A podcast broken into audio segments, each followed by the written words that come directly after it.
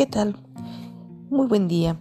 Mi nombre es Lourdes Díaz Yáñez, soy estudiante de la carrera de Derecho de la Universidad Interamericana de Desarrollo UNID, con sede en Ciudad Obregón, Sonora.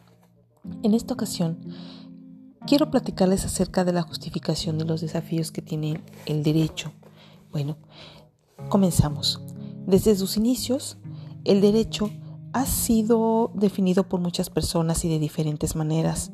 Tan solo el conocido autor e investigador Adolf Baus reunió alrededor de 50 definiciones, que entre ellas eran no solamente diferentes, sino frecuentemente contradictorias.